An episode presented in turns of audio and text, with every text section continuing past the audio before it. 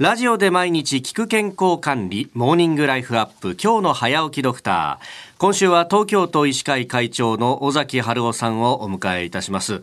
尾崎さんおはようございます。おはようございます。よろしくお願いします。よろしくお願いします。さあまずはあ新型コロナウイルスの感染状況についてなんですけれどもまあ先月先々月あたりからですねまあいろいろうんひょっとしたら患者さん増えてんじゃないかみたいなことが報道されるようにもなったりしてますが、うん、あの現場で先生ご覧になってていかがですか？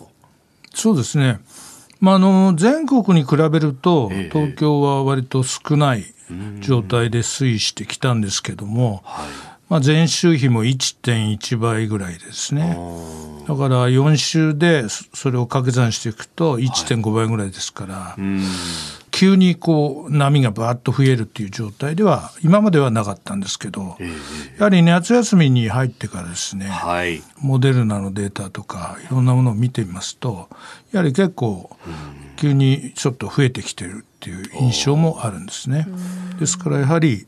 お盆あたりがピークじゃないかって話もありますけども、まあ、これからやっぱりそういう意味では注意が必要ですね。夏休み入ってからって考えるとやっぱり人の動きが活発になるとかそういうことはあるんでしょうか？そうですね。そういうこともあるしあと、お子さんなんかのやはりいろんな合宿とかいろんなところであのやはり一緒に生活したりして、はい。えー、やはりどうしても密になりますからね。そういう中であのやっぱり合宿中に集団感染したとかそういうケースもぼちぼち出ています。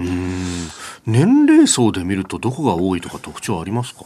そうですね。あの定点観測の結果で見ると、はい、10代が圧倒的に多いんですがただ小児科で定点やってる先生が多いのであそうなんです、ね、だからそういうことが反映しちゃってるのかなと思いますしただやはり20代30代40代50代ぐらいまでが多くて60代以降は少ない感じですよね。だからこの傾向をやはり、ま、守っていくといい方んですけど、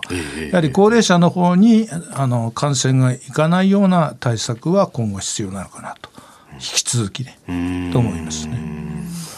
これね、あの今年はあこの新型コロナの感染症法上の分類が5類になって、うん、まあ、それが5月のゴールデンウィーク明けぐらいだったと、まあ、それから考えるとね、2か月、3か月ぐらい経ってくるわけですけれども、これ、ご高齢の方が今、多くない、そんなに多くないとおっしゃいましたけれども、これはなんか傾向というか、やっぱ皆さん気をつけてらっしゃるってことなんでしょうか？高齢者の方はやはりそれにすごく気をつけてる方多いと思いますね。それから周りの方あるいは高齢者施設とか、はい、そういうところの方もかなりそこに及ばないようにあのかなり神経質にブロックっていうかねあのやってる結果だと思いますね。なるほど。あの医療のその逼迫の具合っていうのは今現在はどうなんでしょうか？えっと、例えば病院などで入院されてる方の数は、まあ、今1400人とかですね。1500人ぐらいだと思いますけどもあの第8波のピークの時は4000人以上ですから、はい。まあ、そういう意味ではあのキャパシティ的にはですねそういう意味では逼迫はしてない。それから